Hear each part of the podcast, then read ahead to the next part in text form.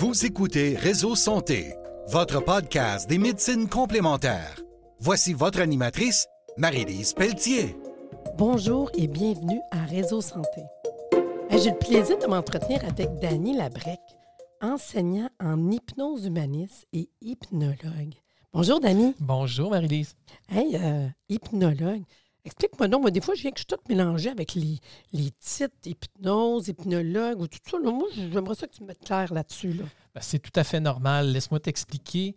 C'est que l'hypnologue, en tant que tel, dans sa définition, donc le logos, c'est la parole, donc de parler. L'hypnologue, lui, va enseigner l'hypnose. Donc, c'est lui qui va euh, étudier l'hypnose aussi et également l'enseigner. Il y a à la différence de l'hypnothérapeute. Donc, l'hypnothérapeute, c'est l'accompagnement thérapeutique avec l'outil de l'hypnose. Donc, il faut comprendre que l'hypnose, en fait, est un outil un peu comme un marteau, hein, serait un outil. non, c'est bon, oui, ouais. ça cute, tu vois l'image. Et puis le marteau, ben, en fait, ça peut être utilisé euh, par un plombier, par un menuisier, euh, par un sculpteur. Donc hmm. l'hypnose est un outil qu'on veut utiliser dans différents domaines. Donc oui, hypnologue, hypnothérapeute, il y a aussi l'hypnotiseur, donc qu'on connaît très bien là, avec... Euh, notre ami Mesmer qui est là, donc c'est un fascinateur, quelqu'un qui va utiliser l'hypnose, mais non pas de manière thérapeutique, mais plus dans le divertissement. Et il y a aussi également les titres, on va peut-être déjà entendre, entendu ça, c'est le praticien ou le maître praticien en hypnose. Ça, c'est quelqu'un qui a déjà un titre professionnel, par exemple euh, un infirmier ou un dentiste ou euh, une autre personne qui pourrait utiliser l'hypnose, une psychologue par exemple, dans le cadre de son travail. Donc, elle ne peut pas substituer le, le, titre qui fait partie d'un ordre, mais elle peut mentionner qu'elle pratique l'hypnose dans son approche. Donc là, c'est ce qui distingue les quatre types de, ah, de ceux qui pratiquent l'hypnose. Mais je trouve ça fun parce que je n'ai jamais fait le lien. Hum. Mais tantôt, quand tu me dis, tu vas me présenter, puis on jasait du titre, puis tu me dis hypnologue, là, j'ai fait comme Ah, c'est quoi la différence? Mais je trouve ça super le fun. Je trouve que c'est le fun de savoir pourquoi. Oui. Fait que oui, tu es hypnologue parce que tu enseignes. Exactement. Et je m'intéresse à l'hypnose aussi, donc j'étudie ce qui, ce qui a trait à l'hypnose. Hum, intéressant. Fait que, étant donné qu'on parle justement à un hypnologue, tu as quand même une école qui s'appelle, euh, ben, qui fait, tu donnes des cours d'hypnose, d'humanisme. Oui. Puis c'est la seule école qui enseigne. Oui. Ça. L'hypnose humaniste, oui, tout à fait. Ben l'école, où j'enseigne. Donc, ben c'est la seule école au Canada qui enseigne l'approche de l'hypnose humaniste. Donc là, les gens vont me dire, bon. C'est quoi? oui, ce serait pas les gens. Moi, c'est ça je me demande. Je veux savoir la différence. Là. Absolument. En fait, encore une fois, ça vient comme on dirait que ça vient par paquet de quatre. Donc, il y a quatre types d'hypnose qui existent aussi. Donc, euh, on a ce qu'on appelle l'hypnose classique. Donc, l'hypnose classique, c'est ce qu'on verrait euh, le plus souvent, par exemple, l'hypnose de scène, donc les fascinateurs, ou même dans le milieu médical. Donc, c'est une hypnose qui est très euh, directive. La personne, euh, elle n'a rien à faire. Euh, c'est des suggestions qu'on appelle, nous, qui sont plutôt directes, là, imposées, du genre dormez, je le veux. Hein. Ça, ça serait comme une... Dis-les pas trop, je veux dormir. on veut se garder réveillé. Fait ça, OK, fait ça, je comprends. Oui, ça serait classique. Donc, c'est une hypnose qui est apparue vers, je dirais, la fin du 19e siècle, le début du 20e siècle, surtout en Europe, donc en France, euh, et c'était pratiqué la plupart du temps par des médecins. Et là, ça l'a resté évidemment, cette hypnose-là, elle a évolué au travers du temps, mais quand même, il faut, dire que le, les soins par la parole, ça date de 6000 ans. donc, dans les, ah hein? oui, dans, le, dans les tablettes de, de Gilgamesh, là, on parlait de, déjà du soin par la parole. Les Égyptiens l'ont fait aussi. Les Grecs, hein, avec euh, Antiphon d'Athènes, qui disait Ici vit l'homme qui soigne par la parole. Donc, ça date pas d'hier, si on veut, l'hypnose. Mm. Mais évidemment, ça a évolué rapidement au cours du 20e siècle. Et là, on est arrivé à ce qu'on appelle un deuxième type d'hypnose qui se trouve à être l'hypnose ericksonienne. Donc ça, c'est basé sur... On entend souvent parler de ça. Oui, oui. le psychiatre Milton Erickson qui, lui, avait euh, utilisé ça et c'était un, peu plus, euh, un peu plus participatif, si on veut, mais c'était des suggestions très indirectes. Donc, il pouvait euh, parler de quelqu'un à son patient, mais en fait, il parlait à la personne elle-même. Donc, il était très ratoureux. On disait de lui qu'il mhm. était artistiquement flou et astucieusement vague dans ses propos. Hein. Il disait, je Manipulateur? Bien, évidemment, pour, pour mieux, justement, pour mieux aider la personne. On va dire euh, aujourd'hui influencer avec intégrité. Oui, hein? c'est un influenceur. Et il disait, je suis l'homme le plus, euh, le plus euh, ennuyeux au monde parce qu'il lisait le journal à ses patients Et là, éventuellement, il tombait en transe. Et donc là, il leur appliquait des suggestions. Et euh, parmi ces étudiants, en fait, ils ont réussi à développer une hypnose qui est là beaucoup plus participative, ce qu'on appelle la nouvelle hypnose. Et je dirais, c'est d'elle qu'on voit euh, le plus d'applications euh, au niveau de l'hypnose qui est là. Et les trois, donc classiques, nouvelle hypnose et hypnose ericksonienne, sont des hypnoses, des approches dites dissociantes. Ça veut dire quoi, ça? Ça veut dire que le but, c'est de dissocier la partie consciente de l'inconscient. Hmm. Alors, quand le petit conscient va se promener dans des endroits agréables, c'est l'hypnothérapeute qui prend en charge l'inconscient de la personne, donc avec des suggestions. Donc, on met à l'intérieur de l'inconscient de la personne des choses, mais on ne peut pas lui dire, parce que là, ça serait de révéler, hein, ça hmm. serait de vendre la mèche, et là, la personne se rendrait compte de qu'est-ce qu'on fait. Mais évidemment, la personne étant dissociée, ben, elle, elle va bénéficier des suggestions de l'hypnothérapeute. Et ce qui est différent de l'hypnose humaniste. Bon, j'y arrive finalement après un grand détour. Pas pareil. Allez. Et l'hypnose humaniste, en fait, c'est à l'opposé de ces trois premières approches-là. C'est une hypnose qu'on travaille ce qu'on appelle dans des états augmentés de conscience. Donc, un état augmenté de conscience, c'est vraiment un état où ce que, euh, ben, peut-être ça t'est déjà arrivé, euh, où ce que tu te sens dans le flot. Hein, une espèce, ça coule de source, ça va bien. Peut-être euh, quand tu écoutes une chanson que tu aimes ou quand tu vois un beau coucher de soleil. Je dans mes fleurs. Exactement. quand je suis à pêche c'est tous des états de flow, ce que tu es bien, mais tu es comme si c'était hyper, une hyper présence. Donc, mm. à ne pas euh, mêler avec la, les, euh, voyons, les états de, conscience, la pleine conscience, par exemple. c'est pas pareil. C'est pas la même chose. Parce mm. que là, on, va finalement faire en sorte qu'on va euh, rapetisser la faille, on va gommer la faille entre le conscient et l'inconscient. Et mm. donc, c'est la personne qui fait. Donc, la personne, elle est non suggestible, elle n'est pas manipulable, comme tu le disais si bien par le, thérapeute, parce que c'est elle qui a accès à sa propre, euh, à sa propre psyché à ce niveau-là. Donc, c'est ça qui est intéressant et c'est une approche qui a été euh, développée par Olivier Lecoeur et, sa conjointe Patricia D'Angeli à Paris euh, dans le début, tout début des années 2000. Donc là, l'hypnose humaniste a presque 25 ans déjà. Quand même. Oui, e, exactement. Donc moi, j'ai eu la chance d'aller apprendre là-bas avec eux et bon, ben, d'avoir eu ce beau mandat-là, de, de m'occuper de, développer l'hypnose humaniste au Canada. Wow, c'est beau. Mais euh, peut-être m'éclaircir un petit peu justement sur l'hypnose. Bien, l'hypnose, c'est, c'est vraiment ce, côté-là de, d'un travail profond. On va travailler beaucoup sur l'inconscient. Donc, les, programmes, on va dire l'inconscient, c'est un peu ce qui roule à l'intérieur de nous, nos programmes internes, donc nos, soit nos fonctions biologiques, entre autres, nos apprentissages. On a tous appris à marcher, à lire, à écrire. Hein. Il y a des choses, il y a des mots qu'on ne peut pas ne pas connaître parce qu'on les a appris. Et donc, l'hypnose, ça vient travailler là. Donc, une personne qui aimerait changer, bon, par exemple, on peut prendre l'exemple le plus classique d'une personne qui voudrait se libérer du tabac, ben, elle le veut bien, mais il y a quelque chose qui est plus fort qu'elle. Il y a un blocage, oui. Ouais, exact. Donc là, évidemment, euh, l'hypnose permet cet accès-là à l'inconscient. Ça permet aussi, ça fait partie des thérapies brèves. Donc, on ne garde pas les gens en, consultation des années, hein, comparativement à d'autres approches. Bon, et, parce qu'eux ont leur raison, évidemment, bien qu'ils sont propres. Oh, oui. Mais cette hypnose-là, l'hypnose, en fait, ça permet justement aux gens d'accéder à ça. Toutes formes confondues. Donc, moi, euh, j'ai le plaisir, j'aime ça pratiquer euh, les quatre, mais je m'intéresse particulièrement à l'hypnose humaniste. Donc, ce euh, c'est pas une qui est meilleure que l'autre. C'est comme un instrument de musique. Oh, oui, puis de toute façon aussi, c'est, mettons que moi, j'irais voir un, je le dis la bonne chose, là.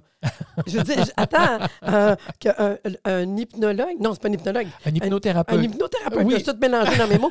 hypnothérapeute, mais qui fait la, la manière humaniste. Il peut aussi, quand j'irai le voir en consultation, comme tu dis, aller travailler là-dedans, maintenant arrêter de fumer, il, il peut nous donner aussi des petits trucs que je peux me servir à la maison, j'imagine. Hein, absolument, oui. On peut... Parce que ça avec, là, j'imagine, mon thérapeute ferait ça. Absolument, tout à fait. On peut justement, une partie du travail d'un d'un hypnothérapeute qui travaille en hypnose humaniste, il y a un rôle de, pédagogue, de guide. Donc, il va y avoir des, petits trucs, des astuces, par exemple, d'apprendre l'auto-hypnose, entre autres, au travers de ça, pour pouvoir continuer s'aider. Et là, à ce moment-là, évidemment, ça contribue au développement personnel. Donc, on n'est pas dans un cadre thérapeutique hein, quand on fait de l'auto-hypnose. Des outils, des outils. Tout à fait. Hum.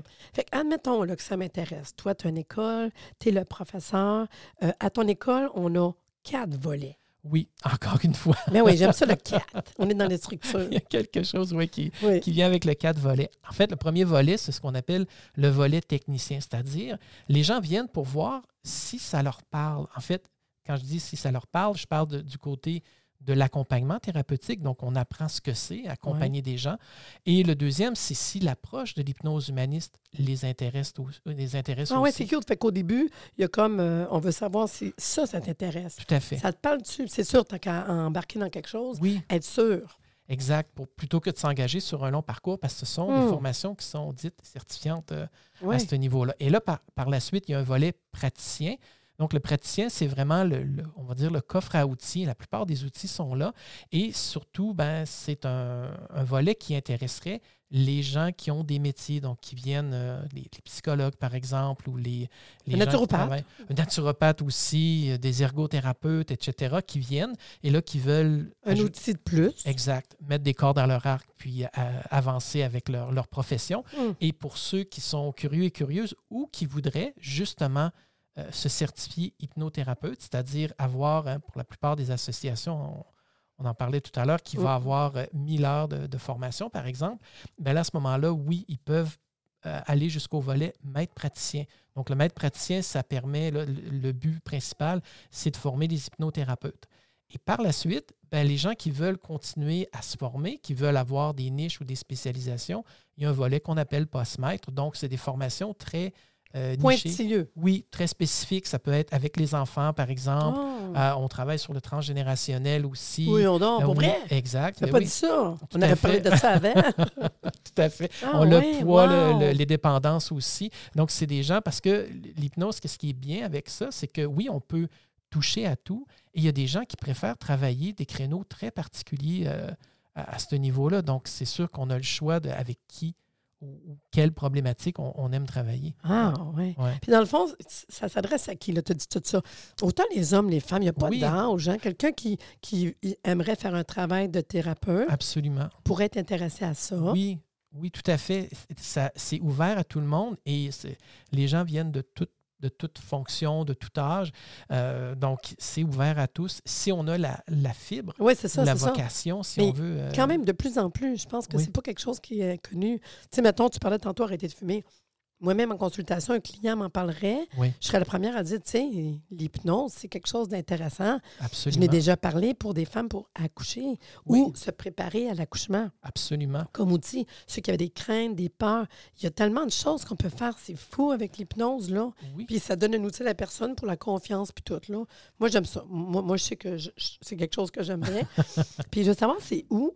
C'est à Blainville. Donc, on est euh, installé tout près de Curie-Labelle. Donc, on est avec, on partage les locaux avec d'autres hypnothérapeutes euh, du, centre de référence de Global Hypnose. Donc, on est deux entités dans le même endroit pour, hmm. euh, pour travailler. Donc, ça, c'est le fun aussi parce qu'on est en collaboration constante les gens peuvent venir, euh, les hypnothérapeutes peuvent venir prendre euh, des, des, informations de l'école et euh, il peut y avoir aussi des gens de, de l'école. Ben, ça les inspire aussi de voir qu'on peut en faire un métier. Donc, ben c'est souvent, on considère ça l'hypnose ou toutes les professions là, de, comme toi aussi en naturothérapie, bien évidemment, il y, a, ce qu'on appelle des professions de deuxième vie. Mm. Hein. C'est comme si on a. Puis même, même quelqu'un qui a une réorientation de carrière. Tout à fait. Tu sais, quelqu'un qui dit, moi, j'aimerais ça faire d'autres choses. C'est pas tout le monde qui vont partir avec, mettons, comme un naturo, là, mais euh, ceux qui ont des fois juste, euh, mettons, tu as de l'empathie, tu aimes le contact avec les gens, tu veux une réorientation de carrière. Parce que souvent, je dis, quand tu t'en vas dans le domaine de la, les thérapies, je trouve que pour quelqu'un, parce que, mettons, je viens d'avoir 60 ans, souvent, le monde, quand ils vieillissent, tu sais, ça peut-être, euh, je sais pas combien de temps, 40 ans, qu'ils font un travail à 40 heures semaine. Puis j'aimerais ça peut-être travailler moins. Oui commencer à penser, parce que moi, je suis pas prête, je sais pas toi, là, moi, je suis pas prête à arrêter de travailler. Là. Non plus. Moi, moi j'aime ma vie. Là. Exact. Faire des clients, je pense que je vais en faire encore jusqu'à, désolé pour les autres, là, 80, 90 ans. Là. Moi, je, tu sais, c'est faire une consultation quand tu aimes ton travail, tu sais. Ben oui. Puis c'est ça qui est intéressant parce que cette profession-là d'hypnothérapeute laisse une grande flexibilité euh, aux gens. Donc, euh, comment est-ce que tu veux avoir ton horaire, euh, de quel tarif on parle, dans le sens que, évidemment, qu'est-ce que ben, tu as besoin? On est une petite PME quand même. Là. C'est on va vivre de ça. Là.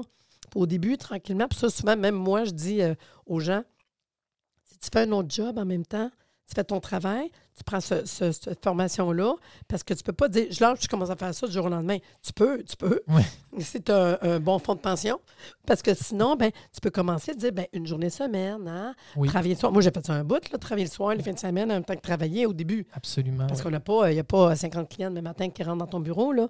Fait que le faire en même temps. Puis en même temps, ben, tous tes liens, tes contacts que tu as, t'aident pour dire Hey, je prends un cours de ça, tu sais. Ça me prend des cobayes, tu sais. fait que non, mais c'est cute, c'est un job, tu sais. Endormez-vous, là, pendant le travail. je trouve que c'est bien de le faire comme ça parce que. Mais non, mais c'est une réalité. tu dis. T'as pas le choix, là. Ben non. Les Il faut, prendre en considération aussi que lorsqu'on donne des formations, ben, les gens ont, une vie pendant la semaine. Donc, ça peut être les enfants, le travail. Et les week-ends, ben, ça les aide aussi. En, tout cas, nous, on a une approche très andragogique, c'est-à-dire on considère l'adulte dans, son contexte d'apprentissage. Ça faisait partie de mes questions. Mettons, la formation, c'est quoi? C'est le soir, la fin de semaine? On s'engage dans quoi, mettons? C'est les fins de semaine. Donc, habituellement, c'est, on va dire, un, un 9 un 9 à 5 habituellement pour la formation avec des pauses pour pouvoir euh, y aller mollo euh, doucement. Donc, on n'est pas dans quelque chose qui est comme un cursus académique universitaire qu'on trouverait. Là. Donc, on est dans des formations privées.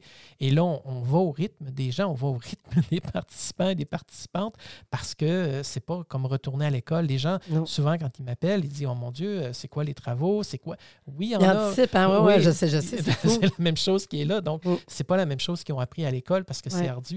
Au contraire, on n'est pas dans un contexte pédagogique, c'est-à-dire d'enseignants apprenants, et là, vous avez tout à savoir, mais plutôt andragogique, où on va bâtir sur l'expérience des gens pour justement intégrer, c'est ça qu'on veut, hein, on veut intégrer une nouvelle profession parce que les gens qui viennent ont très souvent une, vocation qui est là, qui est latente, puis qui veulent développer parce que la sagesse, l'expérience de vie fait en sorte qu'ils arrivent là à un moment donné. Donc, c'est quelque chose qui euh, qui est très intéressant à faire. Ça va ça va tout doucement. Ça coule. Moi, je suis sûre ça coule parce que euh, ce qu'il faut savoir, c'est que des fois, c'est que c'est un choix qu'on fait. Oui. C'est un choix. J'ai le goût d'aller là, parfait. Puis là, tu t'aperçois que ça t'intéresse. Parce qu'on ne va pas prendre un cours parce que ça ne nous intéresse pas. Là. Tout à fait. Tu payes pour quelque chose, tu as le goût, une réorientation de carrière ou quelque chose qui t'intéresse ou un plus-value à ta formation que tu as présentement. Fait que je trouve ça le fun. Puis euh, les gens qui vont prendre le cours, c'est combien d'heures? Un diplôme? Oui, exactement. Donc, c'est euh, à la fin du parcours de maître praticien, on parle de 1000 heures. Donc, ça serait sur environ l'espace d'une année. Si les gens ah, feraient, quand même, quand même juste à, la suite de l'autre, les formations, si euh, technicien, praticien, maître praticien.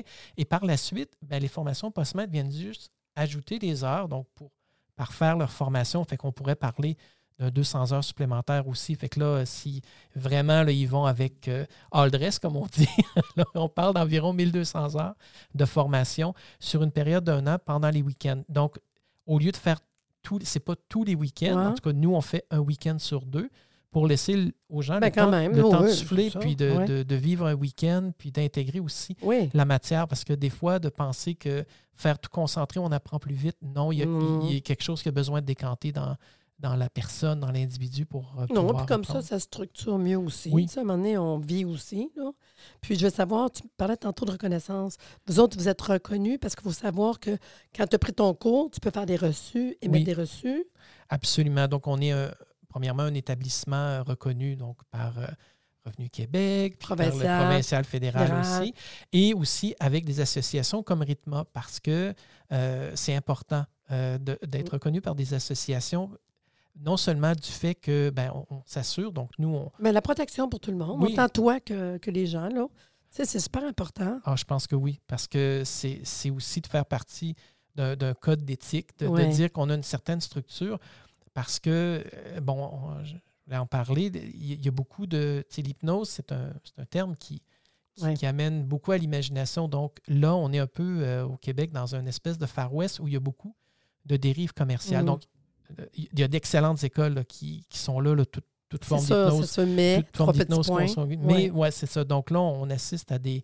on, va coller le nom d'hypnose à toutes sortes de trucs mm. et c'est pas nécessairement. Donc, euh, les gens qui sont là, je, suis sûr qu'ils sont bien intentionnés, mais c'est pas une structure comme nous, on aurait. Donc, de, savoir, moi, en fait, le, le, mot d'ordre que je donne à mes étudiants, c'est important de savoir ce que vous faites. Si c'est de suivre une recette. Non, ça le fait pas. C'est pas. Je sais pas combien de fois moi je vais répéter euh, on, a notre, un code de déontologie. Suivez-le à la lettre. Tu ne peux pas faire autrement. Là. On est trop regardé. Il faut faire attention. C'est des bails de boucle. Oui, parce que l'idée, c'est que on peut basculer avec l'hypnose dans, on va dire, dans, dans l'excessif. Et là, ça diminue, on va dire, sa, valeur aux yeux, aux yeux du public. Aux, yeux. Donc, si on veut être pris au sérieux, il faut être en mesure en tout cas moi, à mon avis, de démontrer ce sérieux-là aussi. C'est ça. Donc, euh, beaucoup, euh, je dirais, beaucoup d'écoles le réalisent. Donc, euh, ça, c'est. On va mettre toutes les personnes dans le même panier, là, dans sens, mais il y a quand même des, choses qui, on va dire, certains endroits, là, et c'est toujours un caveat emptor. donc, de, la personne qui veut faire une formation, ben, c'est important d'appeler. C'est important aussi de demander. Ben, d'où les enseignants sont diplômés. Donc, parce que des fois, des écoles ouvrent, puis ah, on ne sait pas mm. d'où les enseignants détiennent leur diplôme d'enseignant. Donc, euh, c'est une petite moi, moi, souvent, je le dis, soyez ça, au moins qu'ils soient reconnus par une bonne association. Voilà, déjà, c'est déjà une bonne chose. Parce que faire partie d'une association, toi, tu l'as déposé, tu as donné tes papiers, ton cursus pour voir que tu sois reconnu, tu sais c'est tellement important. Moi, juste au moins avoir une école qui est reconnue par une bonne association, c'est comme une, euh, des étoiles en arrière que d'être sûr d'avoir une bonne place.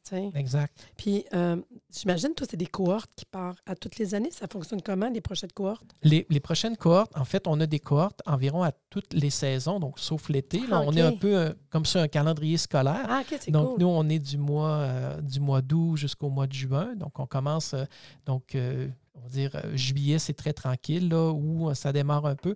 Donc, on, ce qu'on veut faire, c'est de pouvoir faire en sorte qu'une personne qui voudrait suivre le cursus euh, tout d'une traite. Au complet, oui, comme on l'a dit, à peu près un an. Oui, donc est, en mesure de le faire. Ça veut dire qu'il y aurait justement un technicien qui est là, puis la prochaine saison, c'est sûr qu'il y a un praticien, puis la saison d'après, il y aura un maître praticien pour que les gens puissent se, retrouver là-dedans. un roulement. Un roulement, exactement. Fait que dans le fond, si euh, des auditeurs sont intéressés à en savoir un peu plus, ils vont sur ton site web. Oui, exact. Le site web, c'est? Hypnosehumaniste, tout d'un mot.ca. D'accord, c'est cool. Puis tu es aussi sur Facebook. Oui, je suis aussi sur Facebook. Même nom? Même nom, Hypnose Humaniste Canada. Donc, sur Facebook, vous allez Hypnose Humaniste Canada. Canada, oui. C'est intéressant. Puis, quelqu'un qui est intéressé, qui vous contacte, on peut aussi tout simplement euh, avoir une rencontre, se parler, ah. comprendre, ceux qui veulent aller plus loin. Oui. Puis, ils verraient que, mettons que ça m'intéresse, hey, fait que dans le fond, tu pourrais dire, euh, tu commences euh, à partir de là, il n'y a pas de souci. Fait que tu verrais les temps qui pourraient commencer. Oui, tout à fait. Puis, de, moi, j'aime bien, comme tu le fais aussi, parler aux gens. Donc, les gens qui ont des questions, les gens oui, le professeur aussi. Moi, moi, moi j'y crois, ça. Parce qu'il faut que tu vois ton lien avec la personne, que tu vois qu'elle elle aime ça, qu'elle est imprégnée, comme je te vois dans ton énergie. Ah, puis je vois que tu aimes ce que tu fais. Mais non, mais c'est vrai. Tu sais, des fois, on n'ose pas. ça, on n'ose pas. Là. Tu vas rencontrer, tu vois ce que tu sais, ils peuvent voir euh, les personnes, euh, l'endroit aussi, où est-ce que c'est, puis tout. Là. Que ça soit quelque chose, parce que ces gens-là vont possiblement s'engager dans un parcours qui va peut-être redéfinir on va dire, leur métier, leur profession, peut-être même, je l'espère, ouvrir une vocation, hein, parce que des gens de vocation, on en veut, euh, on en veut beaucoup. Donc, pour moi, c'est important, dès les premiers pas en hypnose humaniste, pour moi, d'avoir un contact avec eux. Euh, donc, ben, on reçoit, c'est ça, les inscriptions, puis moi, j'aime ça leur donner un petit coup de fil. Bon, j'ai bien reçu ton inscription. Euh, est-ce que tu as des questions pour moi? Et très souvent, les gens en ont. Hein, ils s'inscrivent, et là, ils sont heureux d'avoir un, petit coup de fil pour qu'on puisse en parler de ce côté-là. Puis, ça, ça les aide aussi à prendre leurs décisions. Des gens qui disent Ah, ben, OK, peut-être pas tout de suite, peut-être euh, plus tard, et c'est correct comme ça aussi. J'ai peut-être une dernière question avant de terminer. Euh, je, vais mettre dans, dans, dans, la tête de ceux qui pourraient être intéressés. Est-ce qu'il y a euh, un besoin, mettons, est-ce que vous demandez, je ne sais pas, un secondaire 5 ou y a-t-il quelque chose ou y a-t-il un, un, minimum ou on est. Non, il n'y a pas de minimum. Non, c'est ça. Non, il n'y a hein. pas de minimum parce qu'on on est dans la, relation d'aide. Ça, euh, ça, je pense. Donc, je pense que les gens. Non, mais pour pas que personne pense que. non, mais il faut le dire. Hein, il y a des fois qui disent Moi, je pourrais pas. Ben non, ta minute, là. Va, va jaser avec Danny, s'il te plaît, là. Va jaser avec M. Labrec, puis il va falloir voir si tu peux euh, ou pas. Mais moi, je pense qu'il n'y a pas de souci. Puis en même temps, ben, expliquer. Puis souvent, c'est d'y aller. Puis des fois, ça peut enlever le petit, la petite crainte, tu sais. Exact. Puis quand on voit visuellement l'endroit, comment est-ce que c'est, tu sais, ça met à l'aise. Puis on se rend compte que dans le fond, il ne manque pas un grand pas pour dire peut-être que je pourrais devenir. Puis imaginez-vous, si ça vous tente un an plus tard, là, bingo, ça serait quelque chose qui est possible. Tout à fait. En tout cas, je souhaite aux auditeurs, ceux que ça leur ah, parle. Là, ben oui, euh, qui viennent nous voir. On est, on est en présentiel aussi. Hein. On fait les formations. On aime euh, le avant la formation et le après la formation parce qu'il y a un pendant. C'est vraiment le fun de pouvoir le faire. Mais merci beaucoup, Dani, de venir nous avoir expliqué l'hypnose humaniste. C'est un grand plaisir. Mais on va se revoir. Là. Je, veux, je, un autre podcast avec d'autres choses. Là. Ça va être avec grand plaisir. Je te remercie. Fait que vous autres, là, là les, auditeurs, là, allez voir le site web, là, puis euh, allez voir un peu sur Hypnose Humaniste. J'ai trouvé ça super intéressant et je vous dis à bientôt.